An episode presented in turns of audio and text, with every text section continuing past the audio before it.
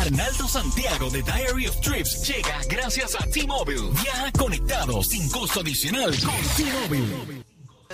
Yes, aquí está Arnaldo Santiago, ciudadano del mundo, listo para ponernos adelante. Tú sabes que este es el hombre que se viaja a todo el mundo recientemente. ¿Dónde es que estás últimamente, este Arnaldo? Yo estuve en Tailandia y Camboya. En Camboya. en Acabo de llegar, todavía estoy con, todavía estoy con el ¿Cuándo jet lag, llegaste?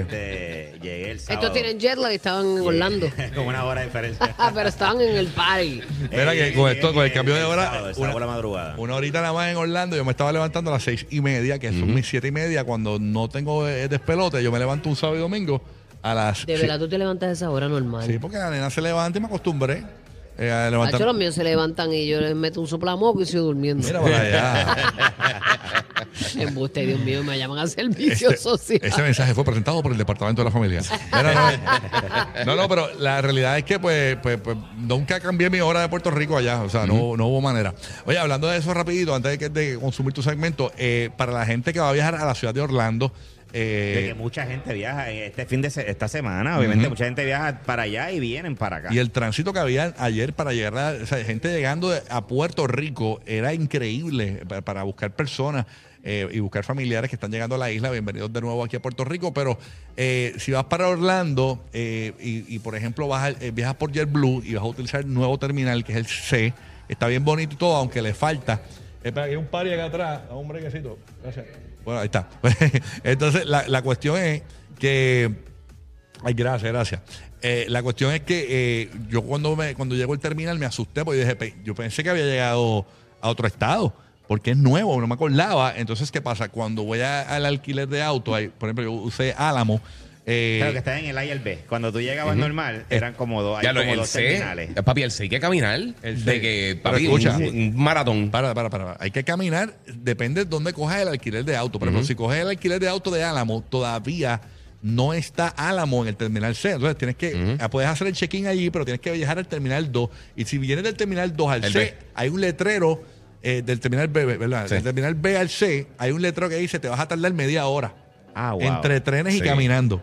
O sea que. Ahí me decía 16 minutos y como quiera, y fue una longa increíble. No, pero yo, yo vi el letrero que decía es media hora.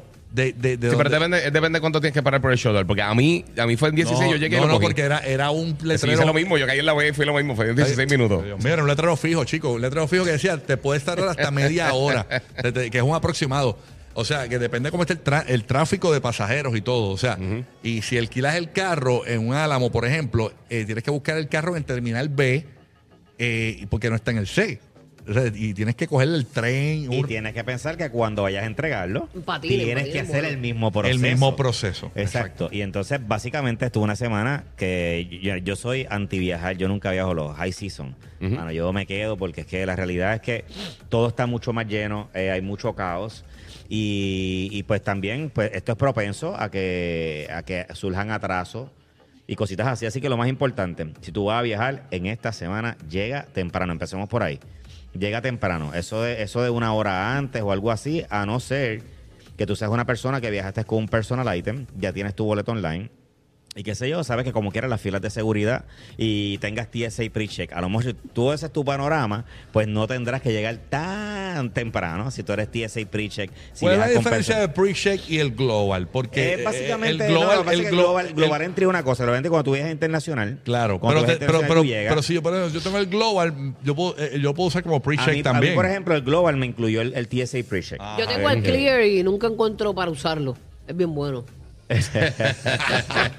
no está en todos los aeropuertos. No, Eso es no. lo nuevo, bueno, nuevo. tiene, clear. Burbu tiene clear y siempre tiene que irse hasta la peluca.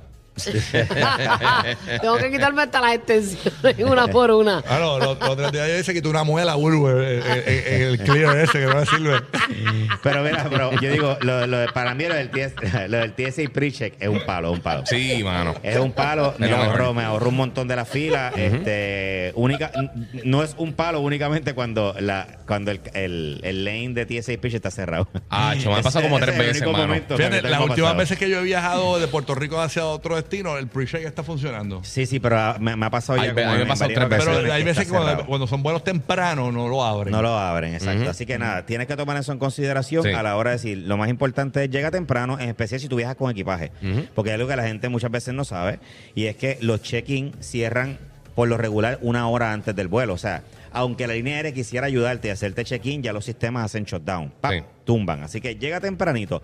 Aquí en San Juan pasa mucho en el aeropuerto de San Juan, la gente que deja el carro en el aeropuerto, que en estas temporadas el parking se llena. O sea, no hay estacionamiento. Así que sigue la página, sigue las páginas de las redes sociales del aeropuerto, Sí. que ellos lo ponen, mira, el aeropuerto. Y busca, pues, alternativas. Alternativas son, está el Park and Fly, que es cerquita, eh, que lo dejas allá y te llevan en un shuttle. Pero si en caso de que se llene también, que puede pasar, pues entonces Sí. tienes que buscar un estacionamiento alterno donde puedas dejar el carro y, co- qué sé yo, cogerte un Uber que te lleve, que te lleve al aeropuerto. Pero eso son cositas que pasan. Bien importante monitorear los vuelos. Monitorear los vuelos, utilizar